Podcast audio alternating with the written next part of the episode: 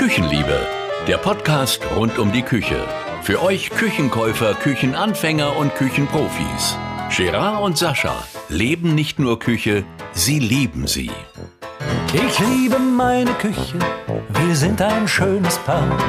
Ich mag ihre Gerüche und ich mag ihr Inventar. Hallo meine lieben Küchenliebenden, herzlich willkommen zu der neuesten Folge, Folge 8, der Mangel Part 2. Ich begrüße dich, mein lieber Sascha, du Küchenpapst. Äh, ich hoffe, es geht dir sehr gut. Hallo Gerard, mein Lieber, du alter Küchenonkel. Ja, natürlich, mir geht's wunderbar. Ich bin wieder von meiner Rundreise zurück, habe natürlich wieder viele Erfahrungen machen dürfen, über die wir sicherlich in den nächsten Folgen immer noch mal ein paar Anekdötchen austauschen können. Ja. Aber heute müssen wir aus gegebenem Anlass einfach mal noch eine Folge reinschieben. Wir hatten so eine Resonanz zur Folge Mangel. Ja. Und noch so viele Anfragen, da haben wir uns doch ganz spontan entschlossen, wir verschieben mal die Folge Pflege die 8 auf die 9 und machen noch Part 2 der Mangel. Genau. Es ist ja auch so, dass teilweise die Pflegethemen Bestandteil des Mangels sind oder auch, ich sag mal, eine gute Pflege einen Mangel eben verhindert, wie auch immer. Äh, aber ja, wie du schon sagst, aufgrund der großen Resonanz und Nachfrage, warum war die Folge so kurz, äh, schieben wir noch eine nach und ja, es gibt denn doch noch das eine oder andere, was man da besprechen kann. Gut. So, was sind die äh, Themen des Tages? Der Mangel ist klar. Ähm, dann haben wir noch eine kleine Gutachtergeschichte, äh, die Sascha wieder zum Besten geben kann. Äh, es wird feucht, kann man sagen. Und äh, am Ende gibt es natürlich wieder den kleinen Küchenhelfer der Woche. So. Heute bin ich wieder dran. Und dann bist du wieder dran. Genau. Sascha, ähm, wir haben noch einen kleinen Nachtrag. Ne? Es ging um das Thema, ähm, ich komme immer durcheinander. Kalt, kalt rein, rein, kalt, kalt raus. raus. oder feucht rein, trocken Nein. raus oder ich weiß, so erzähl noch mal. Also es ging darum, dass der Geschirrspüler, also der Trockenvorgang eines Geschirrspülers ist abgeschlossen, wenn das Gerät kalt ist. So. Und darum ist dieser äh, einfach der, der Merkspruch sollte sein, kalt rein, kalt raus. Da haben wir natürlich nicht der aktuellen Technik überall äh, dann auch mal wieder den roten Teppich ausgerollt. Natürlich war es uns bekannt und es gibt namhafte Hersteller. Ja. Da öffnet die Tür der Spülmaschine am Ende des Programms sich automatisch, um ja. dann den Trockenvorgang noch mit einer Gebläseunterstützung zu verbessern das ist dann natürlich in Ordnung. Genau. Also das äh, funktioniert so, ähm, ich sag mal, die Eigenwärme äh, des Porzellans reicht aus, damit eben kleine Pfützen äh, auf dem Geschirr trocknen, alles gut. Das funktioniert aber nicht bei diesem ganzen Tupper- und Kunststoffgedöns. Und äh, dafür ist eben diese ähm, Lüftung äh, besser. Also der, das Trockenergebnis ist dann besser. So. Ja, wunderbar. Mensch, da bin ich aber froh, dass wir das noch gelöst haben. Tja, der Mangel XXL Part 2. Äh, wir steigen gleich ein. Sascha, wie sieht's denn aus mit Fugenbild? Was ist denn eigentlich Fugenbild? Ja, Fugenbild ist ja die, die Fronten haben ja einen Abstand zueinander. Ja. Der ist Hersteller unterschiedlich. Das können mal zwei, zweieinhalb, drei, vier Millimeter sein. Und natürlich, das fällt ja auch total auf. Du kommst in die Küche und da ist das dann links neben der Spülmaschine ganz, ganz knatsch dran. Rechts kannst du fast einen Finger reinstecken, so gefühlt. Mhm. Und das nennen wir eben ein nicht einheitliches Fugenbild. Und das ist ja auch ja. optisch wirklich störend. Und ich meine, das haben wir ja horizontal und vertikal, ne? Ja. Also so ein Schubkastenband, so nenne ich es jetzt mal, kann sich ja durch eine ganze Küche ziehen, da kann es mhm. Unterbrechungen geben und so weiter. Genau. Ja. So, und da ging es darum, äh, so ein Fugenbild lässt sich natürlich auch einstellen und, und justieren. Ne? Wir sprechen ja über den Mangel. Was ist denn ein Mangel in dem Fall? Also das jetzt ist natürlich immer fallspezifisch zu beurteilen, aber wenn jetzt nicht zum Beispiel ein Gerät, also da ist es meistens natürlich die Spülmaschine, wenn die nicht mittig montiert ist, dann kriege ich dieses Fugenbild natürlich auch nie hin. Also ja. da muss die dann natürlich auch nachjustiert werden. Das könnte man dann als Mangel bezeichnen. Mhm. Aber alles andere, da sind diese modernen Beschläge wirklich dreidimensional verstellbar und ich kriege dieses Fugenbild, wenn die Küche korrekt montiert ist, die mhm. Schränke an sich, mhm. äh, auch immer so ausgerichtet, dass sich nachher ein gutes, gleichmäßiges Fugenbild ergibt. Und das ist eine ganz normale Einstellarbeit und noch als Ergänzung dazu, sowas muss auch mal wiederholt werden. So eine, ja. Das setzt sich ja auch so ein bisschen im Laufe der Nutzung. Kommen wir, glaube ich, aber später auch nochmal dazu, so nach dem Motto der Küchencheck oder so. Das haben wir zum Schluss noch auf dem Zettel, ne? Genau, richtig. Ja. Gut, wir wiederholen uns das Thema Hängeschrankboden. Ja, der Boden hängt durch, der Schrank ist so circa 100 Zentimeter breit. Wie weit darf der durchhängen? Also der darf nicht mehr dann als ein Zentimeter durchhängen bei der zulässigen Belastung, die so ein Schrank haben darf. Ja. Und das ähm, heißt natürlich nicht, wenn der Schrank jetzt meinetwegen 20 Kilo Höchstbelastung hat, mhm. dann müssen diese 20 Kilo natürlich auch aufgeteilt werden. Wenn das drei Böden sind, dann sind das eben ja nur gut sieben Kilo pro Boden. Ich kann natürlich nicht 20 Kilo auf den unteren Boden machen und dann erwarten, dass der nicht durchhängt. Naja, und dann auch mittig, ne? Ich meine, ich, ich kann natürlich auch so, so einen Schrank. egal. Das also, so. es muss ein bisschen verteilt werden, aber darauf wird nicht unbedingt Rücksicht genommen. Also die Stabilität, ich sag mal, das gibt ein Qualitätsmöbel her. Aber das ist eben so der, die Bewertungsgrundlage. Ein, ein, ein Unterboden, der nicht durchhängt, den gibt's nicht. Sicherlich nicht. Ja. Aber ich sag mal, wenn man einen guten Rat geben darf, äh, würde ich doch empfehlen, den ganz schweren Tellerstapel mehr seitlich zu positionieren und die leichteren Dinge so ein paar Tassen eher mittig auf dem Boden. Würde ich grundsätzlich Sinn. immer machen. Ich bin sogar ein Fan davon, Teller unten in die Auszüge zu stellen, weil ich es einfach Absolut, viel, total. viel bequemer in der, in der Nutzung finde, eher einen, die nachher beim, beim Rausnehmen ins Gesicht fallen, weil man versucht, acht Stück auf Malde aus dem Hängeschrank zu nehmen. Ich bin ja auch nicht so groß. Ja, ja, ja, sehr gut, ja. sehr gut. So, also Blenden. Das Thema Blenden hattest du noch mal auf dem Zettel. Warum mhm. mal eine Passleiste und mal ein Frontpassstück? Magst du einmal erklären, was das eine und das andere ist? Ja, also ein, ein sogenanntes Frontpassstück äh, ist immer eine, eine Anpassung zur Wand. Also eine Küche hat ja darf ja auch nie wirklich passgenau und stramm in eine Nische eingepasst werden. Und da wird immer mit Blenden gearbeitet. Und es gibt eben die Blenden, die genauso aussehen wie die Küche. Die haben sozusagen, vereinfacht gesagt, ein Hinterteil und ein Stückchen der Originalfront obendrauf. Mhm. Die sehen natürlich sehr elegant aus, weil es gut zur Planung passt. Mhm. Aber eben diese Blenden müssen ja auch an die Wand angepasst werden. Mhm. Und wenn ich jetzt so ein doppeltes Stück Platte dort sägen muss, und das mhm. soll ich auf 19 oder 18 oder 12 Millimeter sägen, das mhm. funktioniert dann irgendwann nicht mehr. Und deswegen dann arbeitet man lieber mit einer Schattenfuge. Ne? Genau, das nennt sich dann Schattenblende oder Passblende. Also das wird unterschiedlich formuliert.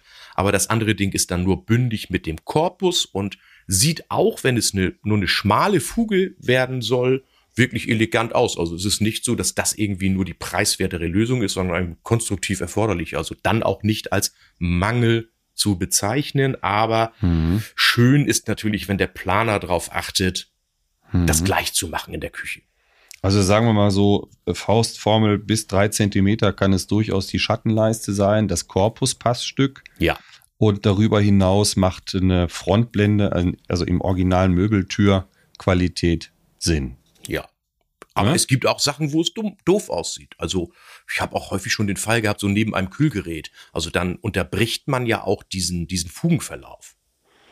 Also die, die, ich bin ein ganz großer Fan dieser Schattenleisten, weil ich dann ja. den Fugenverlauf nicht beachten muss. Ja gut, ich kann aber die Fronten auch herstellerabhängig sicherlich ähm, genauso abbilden wie die Möbeltür. Das geht schon. Einige wenige machen das. Ja. ja. Gut, ja. ja, Sascha, wie sieht's aus? Wir bleiben beim Kühlschrank. Unterm Kühlschrank ist, ich sag mal, so ein Fach, was weiß ich, acht, neun Zentimeter hoch äh, was kann das denn sein? Und warum? Völlig verschenkter Raum. Ist so, ne? Völlig verschenkter Raum und jeder Kunde ist böse drüber. Ja. Äh, ich habe auch Verständnis dafür, dass man auf das erste Mal dahinter schaut und sagt, was soll das? Ja. Liebe Küchenliebenden. Äh, die Küche ist schon eine relative Wissenschaft geworden. Also es gibt unendlich viele Kühlgeräte, es gibt unendlich viele Hochschrankkombinationen und die Hersteller geben sich größte Mühe, das alles technisch auf einen Stand zu bringen.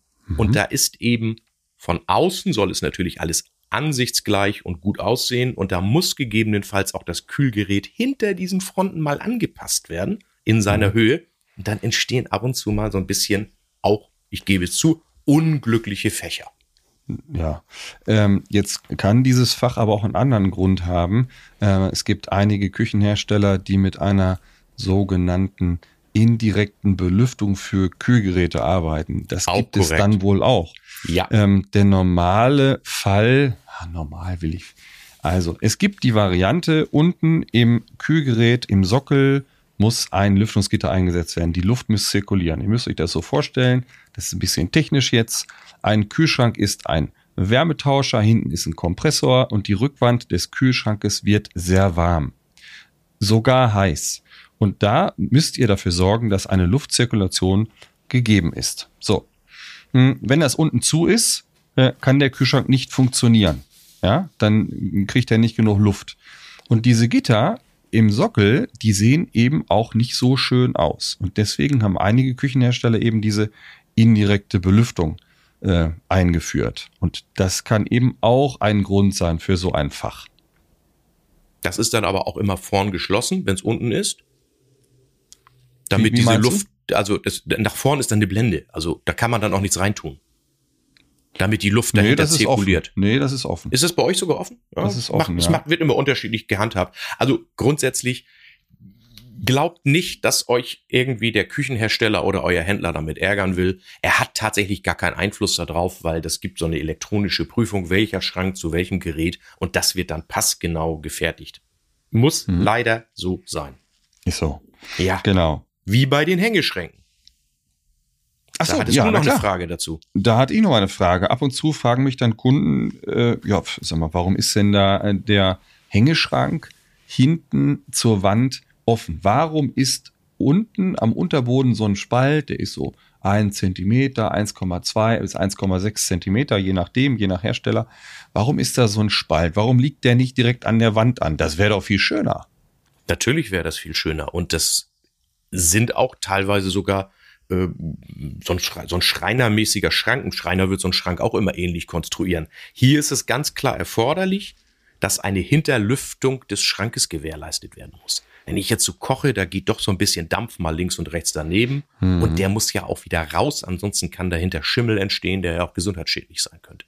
Also mhm. ganz klar, muss sein. Mhm. Man kann diese Sachen verkleiden. Mhm. Es gibt auch Möglichkeiten, dass einige Küchenhersteller diesen Unterboden geschlossen liefern. Hm. Da ist allerdings dann der Planer dafür verantwortlich, dass das dann auch nur dort positioniert wird, wo eben auch die Gefahr, dass so ein Schimmel entstehen kann oder eben die Lüftung gewährleistet sein muss, nicht ist. Äh, ausgeschlossen ist, genau. Ja, also die Möglichkeiten also, gibt es, aber genau, wenn so ich direkt jetzt, neben dem Herd nicht. Ein schlecht, eine schlecht isolierte Außenwand habe, wo eine äh, Kältebrücke entstehen kann, da hättet ihr dann ein Problem. Und deswegen ist eine Belüftung auf jeden Fall sehr, sehr ratsam an der Stelle. Gut, ja, ne, wir sind immer noch beim Hängeschrank. Äh, der Hängeschrank ist montiert, die Küche ist ähm, äh, frisch aufgebaut und ähm, oben äh, zur Decke hin wird der Spalt, ich sag mal, von der Wand zum Korpus, zum Schrank immer größer. So V-förmig äh, geht da so eine Fuge auf. Woran du meinst jetzt das? da, wo du meinst jetzt da, wo der Schrank an der Wand hängt sozusagen. Wo der Schrank an der Wand hängt, genau. Ja, da gibt's natürlich zwei Möglichkeiten. Also A könnte er natürlich auch tatsächlich mal schief montiert sein. Das lässt sich aber ja ganz leicht prüfen. Ja. Und wenn der Schrank jetzt gerade, wie man so schön immer sagt, lotrecht hängt, ja. dann ist einfach eure Wand ein bisschen schief. So einfach kann das sein. So einfach kann das sein. Und es ist eben eine Küche aus einer ganz normalen industriellen Massenfertigung. Das hört sich jetzt schlimm an, aber das ist ja. einfach so. Und man kann an diesem Schrank nichts anpassen. Hier würde ich immer vorschlagen, wenn einen das optisch stört, kurz das Gespräch suchen mit seinem Küchenhändler, welche ja. Möglichkeiten er da sieht. Man kann da das in irgendeiner Art und Weise verblenden. Ist natürlich ein kleiner Zusatzaufwand, aber ja. nichts Großes bekommt man hin. Kein Problem. Aber kein Mangel. Ist kein Sofern Mangel. der genau. Schrank gerade hängt. Ja. Ja gut, wir machen es kurz und knackig. Äh, Blenden über Einbaugeräten. Wie können die aussehen? Du hast mal was gesagt, da ist unten irgendwie eine andere Kante. Wie meinst du das denn? Also diese, diese Einbaugeräte, wir sagen jetzt mal einfach, wir nehmen den Backofen. Ein ja. Backofen ist 60 Zentimeter hoch. Ja. Es gibt aber, ich glaube, gar keinen Küchenhersteller, der genau eine 60 Zentimeter Tür hat.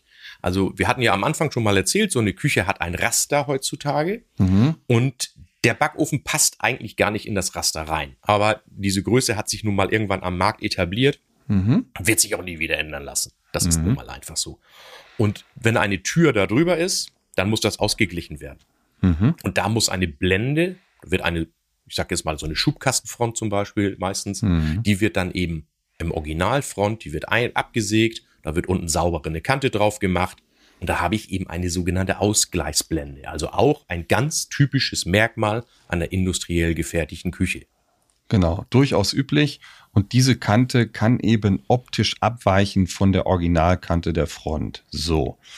Einige Küchenhersteller können ähm, das aber auch besser machen. Ähm, es ist so, dass eben diese Blenden über dem Backofen mal mehr, mal weniger groß sind. Das ist wiederum abhängig von den ähm, Originalfrontmaßen des Küchenherstellers. Und es ist durchaus auch möglich, die obere Front, die eben über dem Backofen ist, durchgehen zu lassen. Das heißt, diese Blende wird integriert in die obere Front, in die obere Tür. Und dann habe ich eine Fuge weniger. Aber auch da würde dann wahrscheinlich eine andere Kante angefahren werden. Es sei denn, danach könnt ihr fragen, der Küchenhersteller kann eine Sonderfront fertigen. Das ist dann oft der Bereich äh, Hochglanzlack, Mattlack in, in, in dieser Art. Ähm, da müsste man dann eine Sonderfront anfertigen.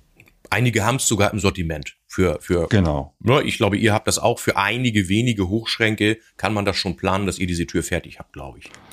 Wir würden die dazu bestätigen. Also wir würden die zusätzlich liefern. Ach, so läuft's bei uns. Genau. Ich weiß nur, einige, ich habe es mal irgendwo neulich gerade gelesen in so einem aktuellen Verkaufshandbuch, die bieten das tatsächlich schon als Sonderschrank, aber fertig schon an. Dann, dann wird er schon fertig montiert geliefert. Genau, das Schöne ist, in dem Moment, wenn äh, diese Blende da unten wegfällt, entsteht auch in der Regel mehr Stauraum, ja, weil der Konstruktionsboden auch entsprechend abgesenkt wird und dann ist auch der Stauraum hinter der Tür größer. Stimmt. Ja? Hast recht. Kleiner, Klar. kleiner Vorteil noch. Ja, du, ich habe noch mal eins. Ich würde jetzt gerne wir können ja ehrlich sein, so eine kleine Liste haben wir hier natürlich. Wir brauchen ja auch so eine kleine, so eine kleine Line, an der ja. wir uns orientieren. Lass uns doch noch mal, wo wir jetzt sowieso schon bei den Hochschränken sind, ja. mal springen zum Kühlgerät. Ja. Da war doch mal dieses Thema, so doch mal gesagt, was ich mal gehabt habe, na, dieser Unterboden unterm Kühlgerät auf. Ach, du meinst, jetzt, jetzt, jetzt wird's feucht, was ich vorhin. Jetzt wird's äh, feucht. Dann gehen ja. wir doch jetzt, weil ich finde, es würde jetzt ganz gut reinpassen gerade. Ja, ja. Jetzt wird's feucht. Man macht den Kühlschrank auf mhm. und man sieht diesen unter dem Gerät, da ist ja auch der Holzboden, der mhm. Konstruktionsboden des, des Schranks und mhm. der ist aufgequollen. Ja. Aufgequollen in der Küche heißt ja immer Wasser, irgendwie eine Feuchtigkeit. Aber da fließt doch gar kein Wasser im Kühlschrank. Wie, wie machst du das denn? Im Kühlschrank fließt so viel Wasser. und leider wissen das sehr, sehr viele nicht. Ja. Der Kühlschrank erzeugt drinnen an der Rückwand Kälte. Ja. Und diese Rückwand vereist dann etwas. Die wird genau. in regelmäßigen Abständen taut das Gerät diese Rückwand ab. Vollautomatisch? Automatisch. Und natürlich entsteht dann etwas Wasser. Mhm. Und dieses Wasser läuft durch ein ganz kleines Loch unten an, an der Unterseite der Rückwand ab Mhm. Und diese paar Wassertropfen, die mhm. tropfen einfach auf den heißen Motor drauf, verdunsten. Technisch eine ganz tolle Angelegenheit, einfach ja. gelöst, funktioniert super. Aber dieses kleine Löchlein, das mhm. verstopft mhm. gern mal. Da muss man unbedingt, da werden wir auch beim Thema Pflege nochmal hinweisen, unbedingt immer kontrollieren, dass das offen ist. Warum das verstopft und was das verstopft, das klären wir in der Pflege. Das kommt nochmal in der Pflege, aber man kann wirklich, man braucht eigentlich einmal nur mit dem Finger, da ist so eine kleine Mulde, mal reintatschen und wenn man mhm. da Wasser fühlt, dann muss man da mit so einem kleinen, ich habe früher immer den Strohhalm genommen, also damit man nichts ja, beschädigen so kann. Pfeifenreiniger geht auch. Ja, irgendwie, bin ja nicht Raucher. Aber äh, das, und da kann tatsächlich so viel Wasser entstehen, selbst wenn das Gerät perfekt eingebaut ist. Dann mhm. läuft das Wasser nach vorn aus der Kühlschrankfront mhm. irgendwann raus, dann steht unter den Gemüseschubladen Wasser und dafür kann kein Küchenmonteur, kein Küchenhändler, kein Küchenhersteller, gar keiner was. Das ist tatsächlich dann ein Mangel.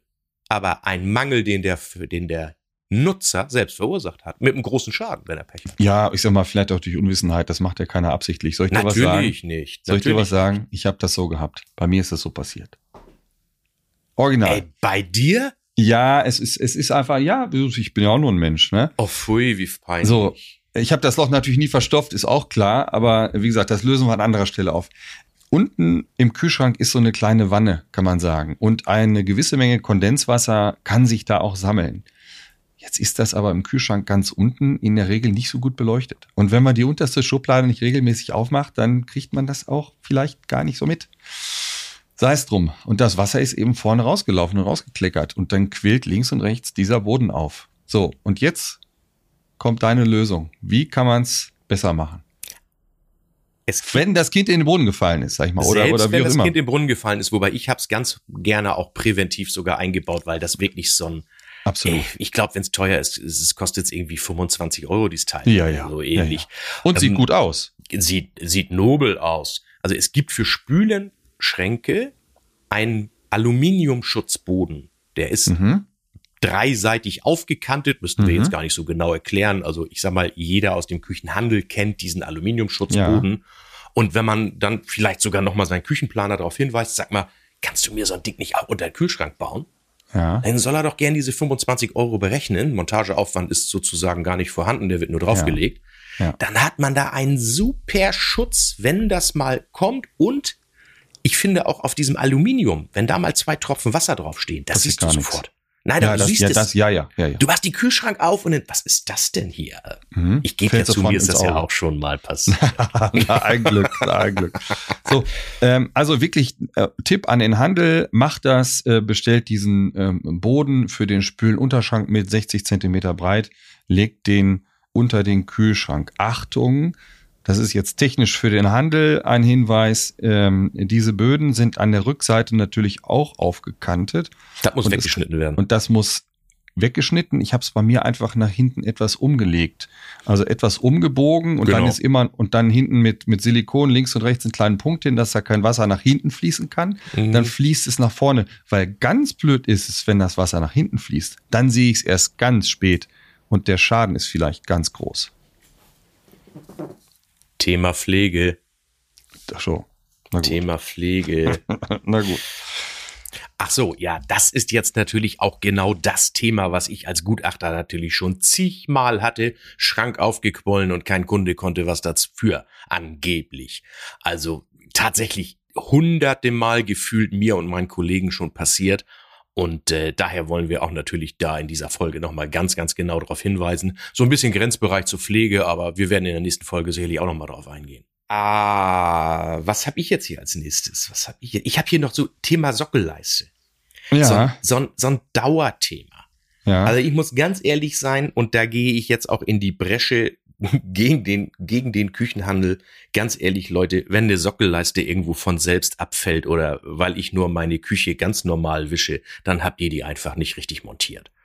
Also das ist so ein ganz beliebtes Teil, da wird irgendwo zum Schluss dann nochmal die letzte, das letzte Stückchen Sockelleiste nur so lose dagegen gestellt und der Kunde macht seine Küche sauber und es macht Klick und die fällt um. Da brauchen wir nicht drüber reden, das ist natürlich nicht okay. Sowas gehört vernünftig befestigt aber es gehört auch nicht so, dass eine Sockelleiste abnehmbar sein muss, um darunter sauber zu machen. Nein. Vernünftig befestigt und das reicht. Genau. So, mein Lieber, äh, du hast geschrieben, äh, Lack platzt ab. Ja. An den, an den Möbeltüren. Wie kann auch sowas passieren? Tatsächlich ein ganz, die letzten Jahre ein, ein, ein ganz, ganz häufig äh, äh angezeigter Mangel, egal ob nun privat oder bei Gerichten. Mhm. Da ist immer die Frage festzustellen, wo platzt das ab? Platzt es an den Kanten ab? Mhm. Oder platzt es oder ist es beschädigt mhm. hinter den Griffen? Ich mache erstmal das Einfache und mhm. mag, mach erstmal das hinter den Griffen. Mhm. Diese, heißt das Gelnägel oder so ähnlich? Ich, ich glaube ich irgendwie. Ne? Also diese, diese, ich sag jetzt mal so unfachmännisch, diese gemachten Fingernägel. Ja. Das ist ein UV-gehärteter Lack. Mhm. Der ist so dermaßen hart und mhm. kratzbeständig, wenn ich da dann meine Küchenfront öffne und mit dem Fingernagel dagegen ja. komme, dann beschädige ich diesen Lack, weil der einfach nicht so hart ist wie dieser ganz, ganz besonders harte Fingernagellack. Der ist wahrscheinlich ja geeignet, dass ich denn ja. weiß ich nicht, entweder für gewisse Vorlieben äh, im Schlafzimmer oder für handwerkliche Tätigkeiten. Also das Zeug ist richtig hart. Das ist ja wie ja. beim Zahnarzt. Ja. Das kann keine Küchenfront ab. So, aber reden wir jetzt ähm, dann von tatsächlichen Lackabplatzern oder von Gebrauchsspuren und Kratzern? Äh, ja, das sind teilweise, das, da, der platzt dann teilweise schon fast ab. Okay. Du hast ja mehrere Lackschichten Ja. Und dann sieht man den, was weiß ich, weißen Grundierlack plötzlich da drunter. Ja. So. Also das, man, man, man kriegt den wirklich auch mit diesen Fingernägeln. Ich habe da wirklich schon die schlimmsten Sachen gesehen. Ja. Und das ist dann eben einfach, dann tut's mir leid. Dann muss die Dame des Hauses entweder vorsichtig sein, ja. sich andere Griffe aussuchen. Äh, ja. Das ist natürlich kein Mangel. Das ist eine ganz so, klassische jetzt, Fehlbindung. Jetzt, jetzt ein kurzer Cut dazu. Ja. Ähm, wir gehen später noch äh, dazu über, wie lange muss eine Küche überhaupt halten und ja. haben auch einen schönen Vergleich dazu. Aber ich möchte einen Vergleich gerne jetzt schon mal ziehen. Wir müssen ja alle irgendwie in unser Auto einsteigen. Und dann greifen wir ja auch in den Griff und machen die Tür auf. Und dabei passiert doch das Gleiche. Ob Männlein oder Weiblein. Äh, ja. und dann habe ich doch in der, in der Griffmuschel im Auto immer so ganz leichte Mikrokratzer, nenne ich es jetzt mal. Bei dem mhm. einen mehr und bei dem anderen weniger. Ja. Hat damit zu tun, wie schmutzig ist das Auto, weil kleine Sandpartikel auch natürlich den Lack verkratzen an der Stelle. Da ist es ja auch okay. Und genau so nichts anderes passiert da in der Küche. Es ist ein Gebrauchs, äh, eine Gebrauchsspur. Exakt. Auch ja? eine Küche bekommt übliche Gebrauchsspuren, ganz klar, ganz klar. Mhm. Aber dann gibt es eben tatsächlich diese, diese Abplatzungen auch. Man macht so eine Schublade auf und sieht dann oben drauf die Abplatzung. Ja. ja. Auch so ein Thema. Wie ich schon gesagt habe, Leute, geht pfleglich mit euren Sachen um. Also mhm. wenn ich da immer meine Messer drauf werfe oder beim Einräumen mit meinen Tellern drauf schlage, dann platzt da natürlich der Lack ab. Mhm. Und ich hätte auch bei jeder anderen Frontart Beschädigung. Mhm. Beim Lack, der hat nun mal die Eigenschaften, wenn man ihn so einem gewissen Winkel mit einem harten Gegenstand draufschlägt, dann kann der eben abplatzen. Und wie gesagt, mhm. das ist mhm. natürlich auch unglücklich. Dunkelgrau ist dann mit weiß grundiert und dann ja, hast du einen weißen, einen weißen Fleck da. Aber ganz ehrlich, äh, wer da nicht so pfleglich genug mit seinen Dingen umgeht, der kann auch nicht erwarten, ne, das ist nun mal kein Leopard 2.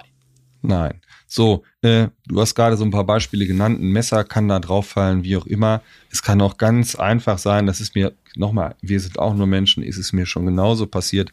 Wir haben so ein Sieb, so ein, so ein Metallsieb, wo man mal eben was abgießen kann. Mhm. Und dieser Griff, der stand beim Schließen äh, des Schubkastens des Auszuges etwas raus. Ja, und der schlägt dann eben an die Kante. Und dann ist die Kante beschädigt. Ja?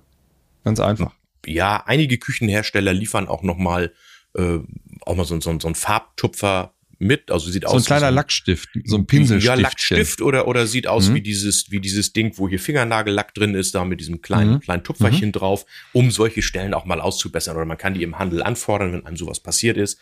Es gibt eben auch, da kommen wir dann noch auch noch mal drauf. Es gibt auch Profis, die sowas ausbessern. Ich glaube, die hatten wir mhm. schon mal angesprochen. Das wäre auch noch mhm. mal eine eine separate Information irgendwann. Also auch wenn man sowas beschädigt hat, alles kein Drama, aber eben, wir sind ja heute beim Thema Mangel. Sehr, sehr selten ist so etwas ein Mangel. Ja, das muss man ganz kleine, klar sagen. Kann ich ein kleines Beispiel dazu sagen? Ich erfinde jetzt mal einen Namen. Wir nennen ihn mal Niklas. Und Niklas hat so eine Küche und hat das äh, festgestellt, sage ich mal, dass er nach circa zehn Jahren hier und da so kleine äh, Abplatzer im Lack hatte. Dem habe ich auch so ein Fläschchen Lack besorgt und ähm, der hat das ausgebessert und ist wieder ganz happy damit. Man kann natürlich auch, wenn eine Front so richtig ramponiert ist, kann man die auch austauschen. Dann kann man das anfragen beim Küchenprofi und sagen, Mensch, wie schaut's aus?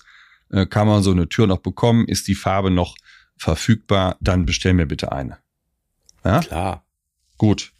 Aber das wäre jetzt auch gleich wieder die Überleitung an den nächsten Punkt Steinarbeitsplatte. Ja äh, auch so ein Thema, das ich ständig auf dem Tisch habe, dass an den an, an Kanten der Stein oder Stein Werksteinarbeitsplatte, Kunststein, wie auch immer, Keramikarbeitsplatten, mhm. dass da was abplatzt. Ja. Weil die Leute glauben, das ist ja Stein, da kann man ja, das ist Darf ja hart, passieren. hart ohne Ende. Ja, was hart ist, ist aber auch spröde. Mhm. Und das ist jetzt so ein Thema, das mir in meiner alten Küche, in meiner neuen ist es mir noch nicht passiert, aber es mhm. kommt, weil der Geschirrspüler auch nicht mehr unten ist. Da nimmst du einfach dann mal die Suppenschüssel aus dem Geschirrspüler, mhm. bist ein bisschen flott und dann haut man an die Unterkante der Arbeitsplatte mhm. und dann kann da mal ein kleines Stückchen, meistens ist das fast nicht sichtbar, aber man kann es denn mhm. fühlen, dann kann da was ausplatzen. Ist mhm. natürlich auch, ich sage bewusst, nicht nie, aber sehr, sehr selten wirklich ein Mangel an der Küche, sondern wenn ihr auf dem Parkplatz, auf dem Supermarktparkplatz steht und ihr, ihr, ihr schiebt da euren Einkaufswagen in die Seite des Autos, dann kriegt das auch eine Beule oder einen Kratzer. Ja. Das ist genau das Gleiche. hier ist es auch so, da war man eben einfach unvorsichtig, muss man auch nicht der Küche die Schuld geben. Mhm. Auch so eine übliche Sache, die in der Nutzung einfach passieren kann. Es gibt da aber Profis, muss man dazu sagen, äh, die diese Schäden wirklich perfekt ausbügeln können. Ne? Also diese kleinen Mäusezähnchen, Ausplatzer, Abbrüche werden verfüllt. Und ähm, ich habe solche, ähm, ich sag mal, Ausbesserungen schon gesehen. Du siehst es nicht mehr. Es ist wirklich ja. Also je nach Größe natürlich ganz klar, aber die sind so raffiniert, äh, die erarbeiten sich quasi ein, ein, ein Mehl aus dem Originalmaterial und verfüllen das, das ist sagenhaft. Ähnlich ich, wie beim Zahnarzt, das Inlay. Genau, genau. Ich habe da auch, ich habe da auch einen, einen, einen Partner, der bundesweit aktiv ist, den ich dann auch im Rahmen meiner Gutachten immer mal benenne. Erfolgsquote 100 Prozent. Also das sind Künstler in ihrem Fach. Das ist total klasse und auch bezahlbar. Also auch Absolut. eine tolle Sache, wenn sowas mal ist liebe Küchenliebenden, einfach uns mal kurz anfragen. Wir wollen jetzt hier bewusst keinen Namen nennen, weil es da mindestens zwei am Markt gibt, die beide wirklich gut sind. Ja. Ähm, für den Fall spezifisch, aber wir ge geben euch da gerne mal den Nachweis, wenn es sein soll. Ja. So, jetzt äh, haben wir eine Geschichte gehabt äh, in der ersten Folge des Mangels. Da ging es mal um die Dunsthaube. Da ging es aber darum, links und rechts waren die Schränke aufgequollen. Ja. Alles fürchterlich was ist denn, wenn so eine Haube nicht mehr richtig zieht? Woran liegt das denn? Ist das ein Mangel, wenn die nicht mehr so zieht wie am ersten Tag? Ist der Motor kaputt oder? Ach, nicht mehr so wie am ersten Tag. Ja, ja. Ich glaube, da wird ganz häufig vergessen, dass da Filter drin sind, die ja auch mal gereinigt werden müssen. Ja. Und dieses, dieses Fett wird nachher, wenn man es nicht häufig genug reinigt, ja. das wird hart wie Stein und das es verflüssigt verharzt. sich auch irgendwie, es verharzt, genau, es, mhm. und es ist auch irgendwann an einem Punkt, wo es sich durch normale Reinigungsmittel gar nicht mehr verflüssigen lässt. Genau. Äh, liebe Küchenliebenden, könnt ihr total einfach prüfen, wenn ihr diese Metallfilter in eurer Dunstabzugshaube habt, mhm. haltet die mal gegens Tageslicht. Und mhm. wenn ihr dann nicht mehr durchschauen könnt, mhm. wie soll denn auch Luft durchkommen? Dann genau. ist es aber schon zu spät, dann dürft ihr euch im Handel einen neuen Satz bestellen, weil die kriegt ihr nie wieder sauber. Ich empfehle da dem Handel und auch dem, ich sag mal, Küchenkäufer gerne einen zweiten Satz Filter sich zu besorgen. Also wir sprechen jetzt von der ganz handelsüblichen Dunsthaube mit diesem Aluminiumgewebefilter. Mhm. Und dieser Fettfilter, äh, der sollte regelmäßig gereinigt werden. Ich würde sogar heute so weit gehen, gern wöchentlich. Ja, ja in jedem Fall. Also oder oder wenn ich sage, ich habe wirklich hier meine 15 Entenkeulen angebraten, dann auch gerne gleich nach dem Kochen. Richtig. Und für, genau. Und da man ja vielleicht am nächsten Tag wieder kochen möchte und der Filter äh, nicht wieder sofort trocken ist, macht es durchaus auch Sinn, sich einen zweiten Satz Filter hinzulegen, äh, damit man immer einen trockenen Satz hat und die eben, ich sag mal, rollierend durchtauscht. Ja. Sehr sinnvoll. Kleiner Hinweis von mir noch. Äh, wir werden irgendwann ja noch mal eine Folge ums Thema Dunstabzugshauben und Kochfeldabzüge natürlich mhm. machen. Aber speziell bei diesen Filtern gibt es massive Qualitätsunterschiede. Die preiswerten Filter, da ist dieses Metallgestreckt, nennt sich das, ja. aus Aluminium. Und mhm. bei guten Filtern ist das aus Edelstahl. Ja. Die haben natürlich auch eine deutlich bessere Reinigung dann, weil das sich einfach von diesem Aluminium besser löst. Vielleicht auch einfach mal im Beratungsgespräch nur kleiner mhm. Hinweis mhm. nebenbei, den Handel fragen, was sind da für Filter drin und ja. wie immer, wer mehr ausgibt, kriegt mehr. Kriegt eine bessere Haube. Thema Fette, auch wenn das jetzt vielleicht Pflege ist, aber das ziehen wir gerade nochmal vor.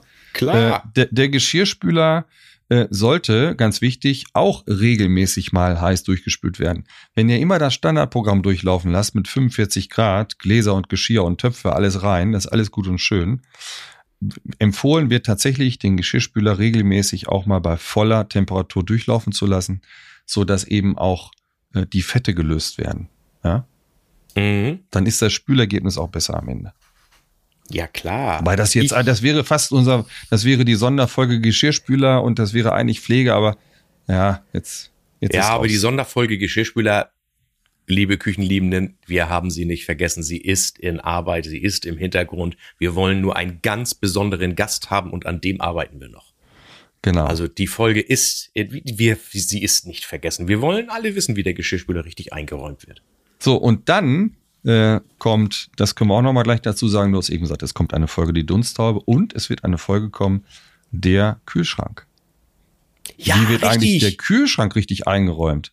Ganz neu heute reingekommen. Ein tolles Angebot eines Industriepartners. Wir warten noch einige Tage und dann werden wir das bekannt geben können, was da kommt. Genau, wunderbar. Spannend. So, die Silikonfuge, die ist nicht wie gewünscht. Die ist zu groß. Die ist gar nicht vorhanden. Das wäre wahrscheinlich schlecht. Äh, erzähl mal was dazu. Ja, die allseits geliebt und gehasste Silikonfuge. Mhm. Ja. Natürlich gibt es auch sicherlich einige Monteure, die diese Silikonfuge nicht so hübsch machen. Mhm. Man muss natürlich unterschiedliche Sachen beachten. Es gibt zum Beispiel auch Spülenhersteller, die Mhm. vorschreiben, dass ihre Spüle außen mit Silikon abgedichtet werden soll. Mhm. Und da ist es natürlich eine Montagevorschrift. Das gehört einfach dazu. Mhm. Also ich muss dann auch ganz klar akzeptieren, da muss eine Silikonfuge herum. Mhm. Und grundsätzlich brauchen Silikonfugen auch eine gewisse, ich sag jetzt mal so ein bisschen Höhe, eine Mhm. gewisse Ausdehnung. Denn die Silikonfuge soll ja auch dichten und sie soll elastisch dichten. Und das Mhm. ist ja so wie ein Dreieck. Mhm. Und die soll, wenn ich jetzt das Dreieck betrachte, einmal an der senkrechten Flanke, an der waagerechten Flanke, da soll sie haften, aber in Mhm. der Diagonalen, in der Ecke, da Mhm. darf sie nicht haften, weil da soll Mhm. sie sich ja ausdehnen. Mhm. Also Okay. ich sag mal, so eine Silikonfuge sechs bis acht Millimeter hoch ist die übliche Höhe und kleiner darf sie auch nicht sein. Dann gibt es auch eben Normvorgaben, wie sowas aussehen muss. Und der, der Monteur wird einfach einen Mhm. Fehler machen. Und Mhm. bitte, liebe Küchenliebenden, wenn ihr sie vielleicht auch optisch nicht ganz leiden mögt, es gibt da sicherlich auch Absprachen hinsichtlich Farbe oder so ähnlich, aber eure Küche würde leiden. Das hat einen Grund, wenn so etwas gemacht werden muss, so speziell bei den Rückwänden und so weiter. Mhm. Pass auf, jetzt habe ich noch einen. Na, Ich erlebe das immer wieder, ob das Ferienwohnungen sind oder irgendwie im Freundeskreis oder bei uns funktioniert das so nicht, weil das einfach anders geplant ist. Dieses typische Holzbrett, was gerade frisch aus der Spüle kommt, patschnass, wird hinten an die Rückseite der Spüle gestellt, schräg an die Wand zum Abtropfen. Das, da kriege ich jedes Mal einen Vogel. Und da steht dann das Wasser und äh, du, du hoffst nur, dass da Oh. auch nicht die kleinste Lücke ist, dass da irgendwo Wasser reinlaufen könnte. So, Oder? und da dürft ihr froh sein, wenn eine fette Silikonfuge ver verklebt wurde. Macht das bitte nicht. Stellt keine Holzbretter zum Trocknen hinten hinter die Spüle an die Wand und dass sich da hinten Wasser sammelt. Pflegethema, Pflegethema. Das- ich notiere ja, gerade Das, ist der Pflegethema. Pflegethema. das ist ein Riesenproblem, weil eine Spüle ausbauen, je nach äh, Spülenart oder ich sag mal, die Arbeitsplatte ausbauen, das ist ein großer Aufwand. Ach, Ja. auf. Fürchterlich. Fürchterlich. Fürchterlich, fürchterlich. Ja, also den Ey. Schaden bitte vermeiden. Diesen Ey, Mangel. wir sind ja schon richtig vermeiden. gut durch hier, Gerard. Ja. Hammer. Ja, du, du torpedierst mich ja auch hier. so. Ähm, Unterboot, das haben wir. Ach so. Ah. Du sag mal, jetzt bin ich mal. Du bist doch, du bist doch ein halber Holzwurm. Ich bin halber Holzwurm, ja. Halber Holzwurm. Du verkaufst doch diese hochwertigen, tollen Holzplatten. Ja. Und dann komme ich da ab und zu hin mhm. und dann sehe ich, dass diese Dinger komisch nach oben schüsseln oder Oha. dass sie teilweise sogar Risse kriegen. Mhm. Ja, dann hast du, dann hat doch dein Lieferant da, hat der, hat der ein Problem oder was ist das denn? Was sagst du Ähm, dazu? Ja, der, der hat ein Problem und zwar in der Regel äh, eine falsche Montage. Also wir sagen immer, wenn es so um Rissbildung geht, sind mehr als 50 Prozent der Fälle zurückzuführen auf eine falsche Montage. Wichtig ist, bei Massivholz muss man wissen, dass dieses Material ein Leben lang arbeitet. Man spricht ungefähr davon, dass in der Tiefe, also quer zur Maserung, das Holz ungefähr pro Jahr im Rahmen von einem Prozent, ich sag mal, der Tiefe wandern kann, wachsen kann oder schwinden kann. So, wenn man eine herkömmliche Arbeit Tangential. tangential. Wenn man eine Platte hat, die 60 Zentimeter tief ist, dann kann die also ungefähr 6 Millimeter äh, schwinden und wachsen, wie auch immer, in diesem Rahmen. Und wenn die Platte dann an den Unterschränken voll fixiert ist, dann werden die einzelnen Riegel reißen. Auch die Riegel in sich werden reißen können. So. Wie kann man das verhindern? Man sollte zur Wand entsprechend, das ist aber immer abhängig von der Planung. Dazu befragt bitte euren äh, Holzlieferanten. Die wissen das ganz genau. Man kann hinten zur Wand eine Fuge setzen, um dem Holz die Möglichkeit geben zu arbeiten. Und ganz wichtig ist, dass man die mitgelieferten Schrauben und ganz wichtig Unterlegscheiben mit bei der Montage verwendet. Die Küchenhersteller, egal wie die jetzt heißen, haben eine Traverse im Unterschrank. Das ist oben ein Brett, das ist mal aus Spanplatte, das ist mal aus Massivholz. Und in diesen ähm, Traversen äh, sind Löcher zum Befestigen der Arbeitsplatten. Also wenn man jetzt von schraubbarem Material wie Holz oder, oder ähm, Massivholz oder Spanplatten ausgeht. Ja. Und diese Löcher sind in der Regel drei, vier Millimeter groß. Und das ist genau das Maß äh, der Schrauben, die sonst verwendet werden, um Korpusse zusammenzuschrauben. Alles gut, alles schön beim Korpus, dann kann das so bleiben. Wenn eine Massivholzplatte oben drauf kommt, muss dieses Loch aufgebohrt werden auf 10 bis 12 Millimeter. Jetzt weiß ich wohl, dass einige Küchenmonteure gar keinen 10er oder 12er Bohrer an Bord haben, weil wenn man sich so einen herkömmlichen Bohrersatz kauft, dann ist der meistens bei 8 zu Ende. Und dann wird das, aber selbst 8 wäre ja schon mal würde ich jetzt auch sagen. Acht, acht wäre schon mal ganz nett. Äh, so. Aber ähm, der Idealfall 10 bis 12 Millimeter. Also, das müsst ihr unbedingt äh, beachten bei der Montage und ähm, wer sich mit Massivholz da beschäftigt, der sollte das wissen. Ja. Das ja, war das Thema Riss, das Thema Riss, Rissbildung, ne? Und natürlich ist es auch äh, aber auch jetzt alles wieder Sache der Montage. Auch ganz wichtig, dass so eine Platte von der Rückseite wirklich sehr, sehr satt eingeölt ist, weil ich ja nie wieder drankomme zum Nachölen. Wenn es eine mhm. Platte ist, die ich ölen muss, was ja bei den mhm. meisten der Fall ist. Mhm. Und wir sind auch da natürlich wieder bei dem Thema Silikonfuge, die bei Massivholz ja noch viel wichtiger ist als woanders. Da muss die perfekt ausgebildet sein, wenn ich sie, wenn ich eine machen will. Da gibt's ja auch spezielle Materialien, die sich dafür gut eignen. Oder ich muss das natürlich mit einer speziellen Wandabschlussleiste da machen. Ja, ja, die Wandabschlussleiste ist, äh, ich sag mal, wenn ich eine bewusste Fuge herstelle, ist auf jeden Fall zu empfehlen. Ne? Ja. Aber ja. jetzt werden jetzt werden wir sehr technisch. Also Nein, wie gesagt, wir auch nicht. Der, aber wichtig, die Kernaussage ist zu beachten. Genau, unbe unbedingt beachten. Und wenn wir schon dabei sind, äh, Massivholz muss ich auch lieben und ich muss auch die Gebrauchseigenschaften des Holzes akzeptieren. Es wird bei Massivholz anders als bei einer Schichtstoffarbeitsplatte oder einer Keramikarbeitsplatte, ähm, ich sag mal, Gebrauchsspuren geben. Das lässt sich, lässt sich gar nicht verhindern. Und wer die Befürchtung hat, dass er damit nicht leben kann, der sollte bitte keine Massivholzarbeitsplatte kaufen. Da habe ich so eine tolle Anekdote. Ich wohne hier ganz in der Nähe zu Dänemark. Und da hatte ich mal einen Dänen, und dem habe ich, die Dänen haben ja eigentlich fast nur Buchearbeitsplatten auf ihren Küchen da drauf. Aber ich gesagt, in, in Deutschland ist das alles schwierig, weil das darf ja nicht keinen Kratzer kriegen und das muss ja alles ganz toll aussehen. Ja. Und dann hat der kleine Däne zu mir gesagt, ich weiß gar nicht, was ihr Deutschen alles habt. Du bekommst doch auch Falten, wenn du alt wirst. Und dann bekommt es deine Platte eben auch. So sieht's nämlich aus.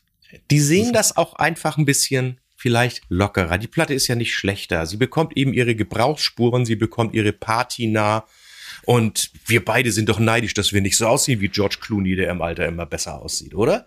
Ja, selbstverständlich. So, Na, du hast die gleiche Frisur wie er, also insofern. Ja, also, ja, du eigentlich mehr, ne? So, aber, aber, es ist aber so, und das ist das Schöne beim Massivholz, dass ich das Holz wieder aufarbeiten kann. Ich kann auch nach Jahren äh, die Oberfläche wieder anschleifen und wieder schön herstellen, neu ölen und dann sieht die wieder top aus. Das geht bei vielen anderen Materialien eben nicht. Genau. Ja? So komm, ein Ding haust du mir jetzt noch um die Ohren hier. Ein Gig, ein kriegst du noch. Ein kriegst du noch. Meinst du Farbwahrnehmung? Ja, komm, das, den, den ziehen wir jetzt noch rein. Ich glaube, wir hatten es das letzte Mal schon so ein bisschen, so ein bisschen angedeutet. Mhm. Lackierte Küche bestellt. Der Kunde entscheidet sich für Glasrückwände. Dieses Glas ist dann von der Rückseite lackiert, kommt sogar vom Küchenhersteller. Mhm. Mhm. Und dann ist es nicht nur erst einmal, sondern tatsächlich auch bei mir schon häufiger mal auf dem Tisch gelandet. Das ist ja nicht farbgleich. Wenn man das jetzt so nebeneinander hält, da sind natürlich viele unterschiedliche Faktoren zu beachten. Der Hersteller hat sicherlich sein Bestmöglichstes getan. Aber wenn ich ein Glas von der Rückseite lackiere, dann hat A das Glas ja schon mal eine Farbe, so ein Standardglas ist sogar grünlich. Also hochwertige Küchenrückwände. Ich würde sagen, zwei Drittel heutzutage werden mit Weißglas gefertigt. Das ist aber ungefähr dreimal so teuer im, äh, im, im Einkauf. Und trotzdem habe ich, ich habe ja eine andere Lichtbrechung, weil ich habe ja nicht die Farbe oben, sondern ich habe ja ein Glas davor. Das ist ganz einfach und üblich. Wenn ich das, also da gehört es wieder dazu, ich möchte die guten Pflegeeigenschaften von Glas haben. Ja. Ja. Und habe dann eben vielleicht eine ganz, ganz geringe Farbabweichung. Wenn ich diese Farbabweichung nicht haben möchte, man könnte ja auch in der Theorie, ich habe es auch schon mal gemacht, lackiertes Material für die Küchenrückwand nehmen. Ist natürlich gar nicht zu empfehlen, ist ja total kratzempfindlich, lässt sich auch wirklich nicht gut pflegen.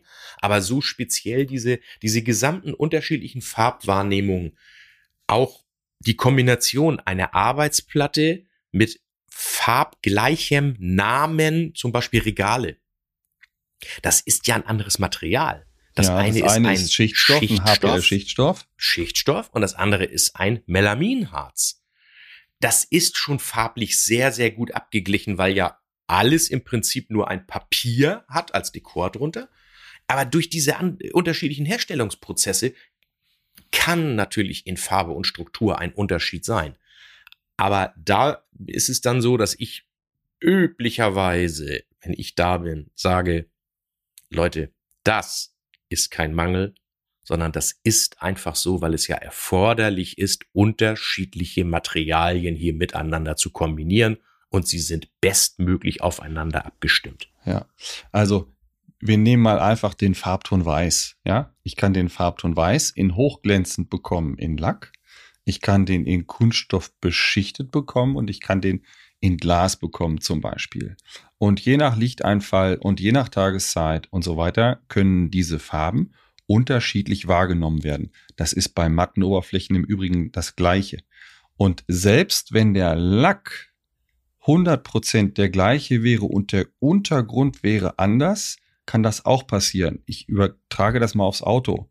Ein silbernes Auto ist da prädestiniert. Da gibt's einen Kotflügel, der ist aus Metall. Und dann sind teilweise Kunststoffschweller oder Seitenteile verbaut. Und wenn das Auto, äh, ich sag mal, im richtigen Winkel zur Sonne steht, dann kann ich ja. da Farbunterschiede feststellen. Klar. Ja. Klar. Okay. Klar. Also genau, deswegen, deswegen, pass auf, deswegen würde ich, ja. deswegen würde ich zumindest dazu raten, das ist eine Preisfrage sicherlich immer mal wieder. Achtet drauf, wenn ihr da sehr penibel seid, dass es immer das gleiche Material ist. Also sprich, wenn ich eine Hochglanzlackfront habe, kann der Hersteller auch eine Hochglanzlack-Sichtseite oder eine Hochglanzlack-Wange, also eine Blende seitlich am Korpus, so fertigen. Und bin ich bereit, das Geld dafür auszugeben? Es geht eine ganze Menge, aber es werden eben auch oft Materialien kombiniert. Und trotzdem wieder Klugscheißer-Alarm. Klugscheißer-Alarm, kling, kling. Es ist doch auch so, dass dann ja trotzdem ich eine Front habe, also eine Vorderseite und ich habe ein Seitenteil, das in einem 90-Grad-Winkel zueinander steht und sich trotzdem wieder anders oder ein, ein, einen anderen Anschein haben kann hinsichtlich sein, äh, meiner Farbwahrnehmung. Genau. Ganz kurz nochmal als Ergänzung dann dazu. Wenn ich jetzt so ganz in so einem ganz stumpfen Winkel, also wir sagen immer im Streiflicht schaue und da sehe ich dann so ganz, ganz kleine Streifchen. Aber wenn ich den Kopf gerade mache, dann sehe ich die nicht. Dann muss ich vor Ort na, wenn ich sagen darf, sage ich es, aber ich darf es ja nicht immer sagen, aber feststellen dann vor Ort, dann gibt's auch diesen Mangel da nicht. Eine Sache, die ich bei normalem Licht nicht sehe, die gibt's nicht. Ansonsten suche ich ja so lange, bis ich was sehe. Das darf ja auch nicht sein. Richtig, also absolut.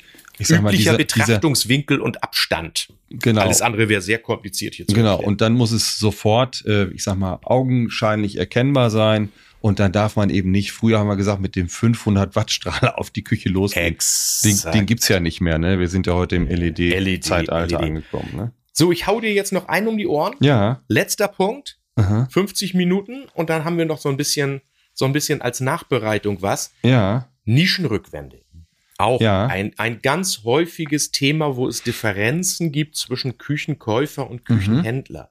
Mhm. Ja. Diese, diese Nischenrückwände, also diese Wandverkleidung. Ja, statt Fliesen. Statt Fliesen, genau, wird ja heute fast gar nicht mehr gefliest in der Küche.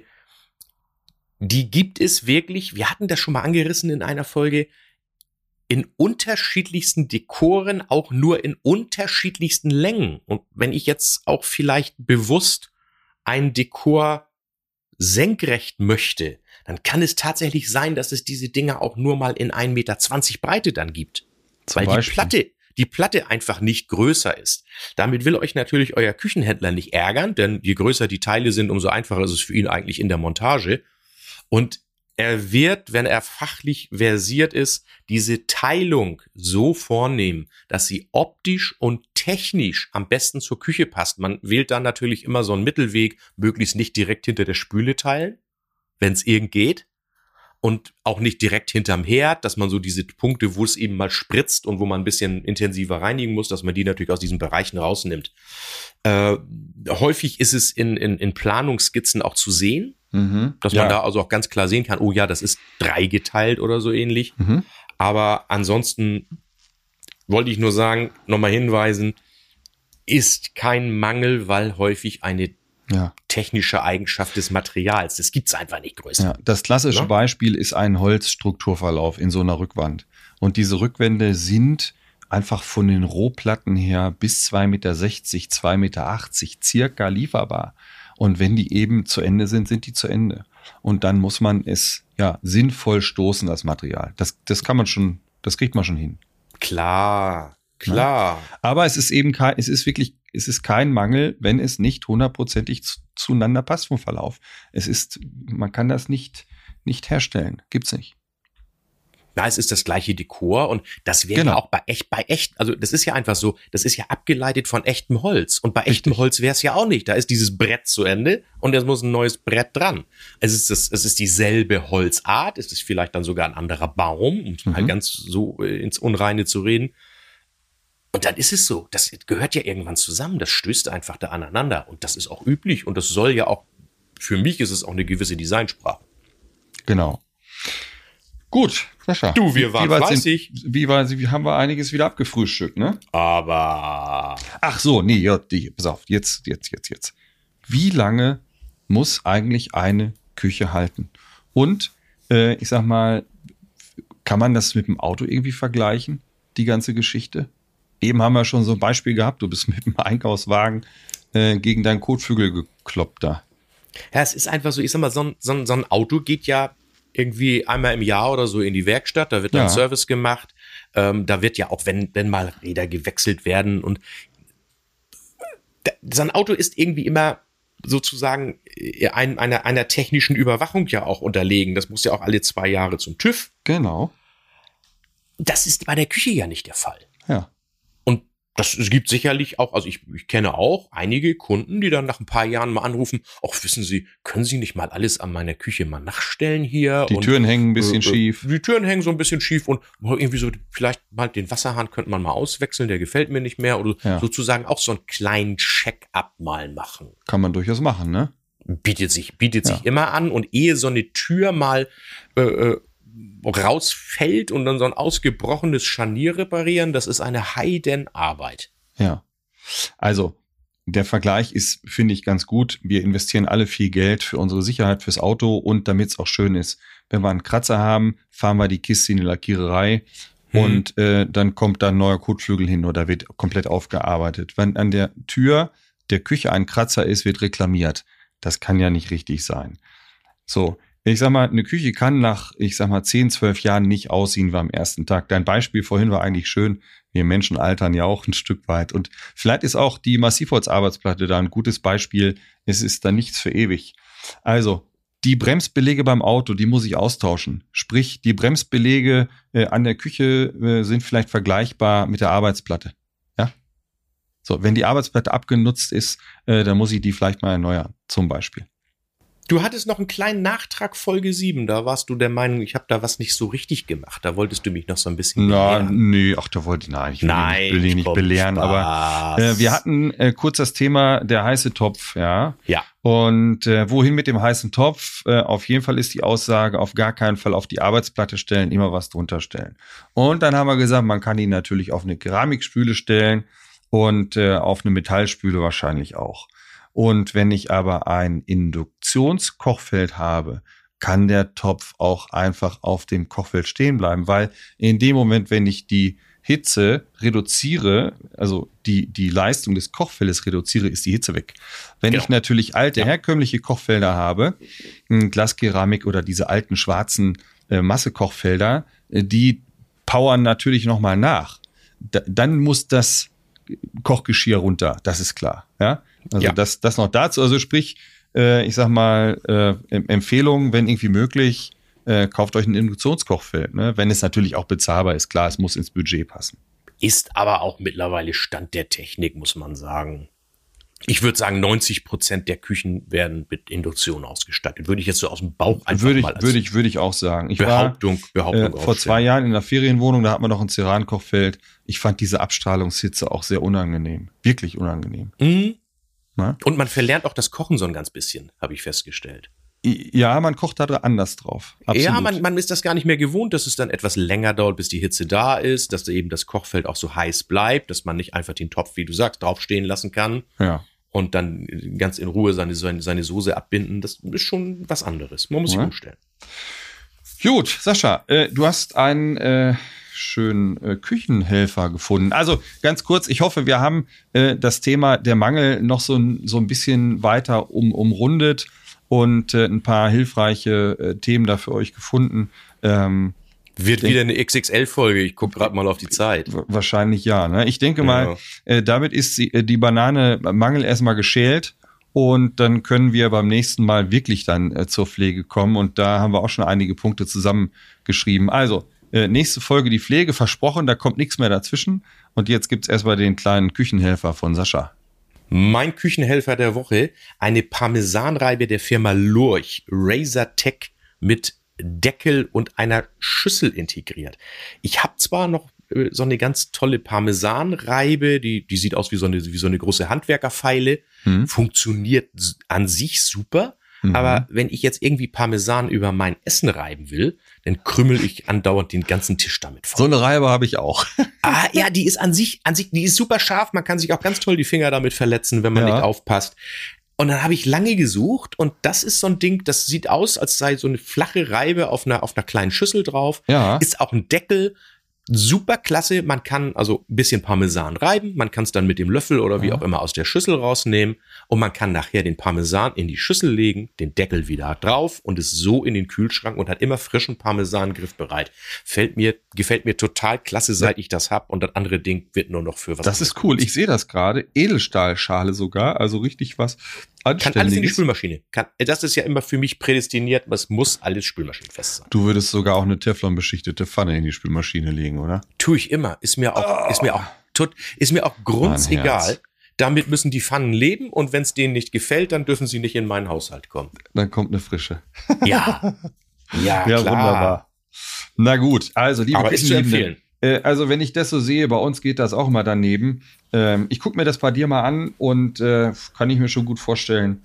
Äh, Parmesan essen wir sowieso viel immer mal so auf auf naja, oder, oder auf Gemüse und sonstigen. Und, es eignet sich genau. natürlich ja auch für für viele andere Sachen. Du kannst auch da Schokoladenraspeln zum Dessert mit reiben oder so, wenn du gerade mal Bock hast. Das ist auch eine, das ist auch eine schöne Idee. Ja. Und die ist und die hat ein ganz tolles zusätzliches Phänomen. Die hm? hat nicht diese kleinen Schäufelchen, sondern ja. die funkt, die reibt nach links und rechts. Also du hast die, die doppelte Menge beim Reiben. Der hat nur so kleine Wellen drin. Okay. Also okay, du, äh, verstehe. Ach so, in, die, in dieser, in dieser Pfeile, in dieser Pfeile, in dieser Reibe an sich, genau. Genau. Also ob du nach links oder rechts reibst, es kommt immer Parmesan dabei oder es wird immer was ja. abgerieben. Das kommst, ist, kommst du schneller, kommst du schneller zum Punkt. Sehr schön. Man kommt schneller zum Punkt. Schneller reiben, kommt schneller zum Punkt. Oh Gott, oh Gott, Sehr oh Gott. gut. So, also, äh, das war der Küchenhelfer der Woche. Finde ich gut, das Ding. Jetzt habe ich noch einen kleinen Wunsch. Wir haben einen kleinen Wunsch. Wir freuen uns über wachsende Hörerzahlen. Das funktioniert wunderbar. Äh, wir bekommen ganz tolles Feedback. Wir haben einige Zuschriften. alles super.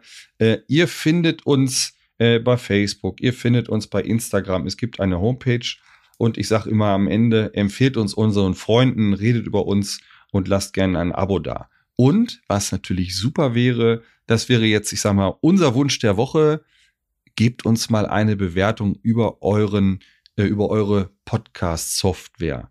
Äh, wir werden besser gesehen, je mehr Abonnenten wir haben und äh, je mehr ähm, Bewertungen abgegeben werden. Äh, das würde uns sehr freuen. Also äh, ja, das, das ist so die, äh, das System des Algorithmus, sagt man so schön. Und, ja, und wir äh, lesen die auch. Also wir, wir, selbstverständlich. wir ja, freuen wir, uns wir nehmen es ja auch zu Herzen nach dem Motto, seid mal noch spontaner oder so. Also das tun wir. Absolut, absolut. Gut, ich würde sagen, wir haben die Küchenwelt umrundet. Ja. Äh, es hat wieder Spaß gemacht. Mal lieber nächstes Mal die Pflege auf jeden Fall. Ich wünsche dir eine zauberhafte Woche oder zauber, zauberhafte 14 Tage.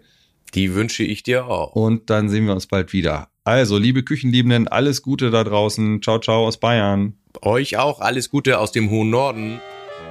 Und? Lebt ihr noch Küche? Oder liebt ihr sie schon, wie Gerard und Sascha? Freut euch auf die nächste Folge von Küchenliebe. Ich liebe meine Küche, wir sind ein schönes Paar. Ich mag ihre Gerüche und ich mag ihn.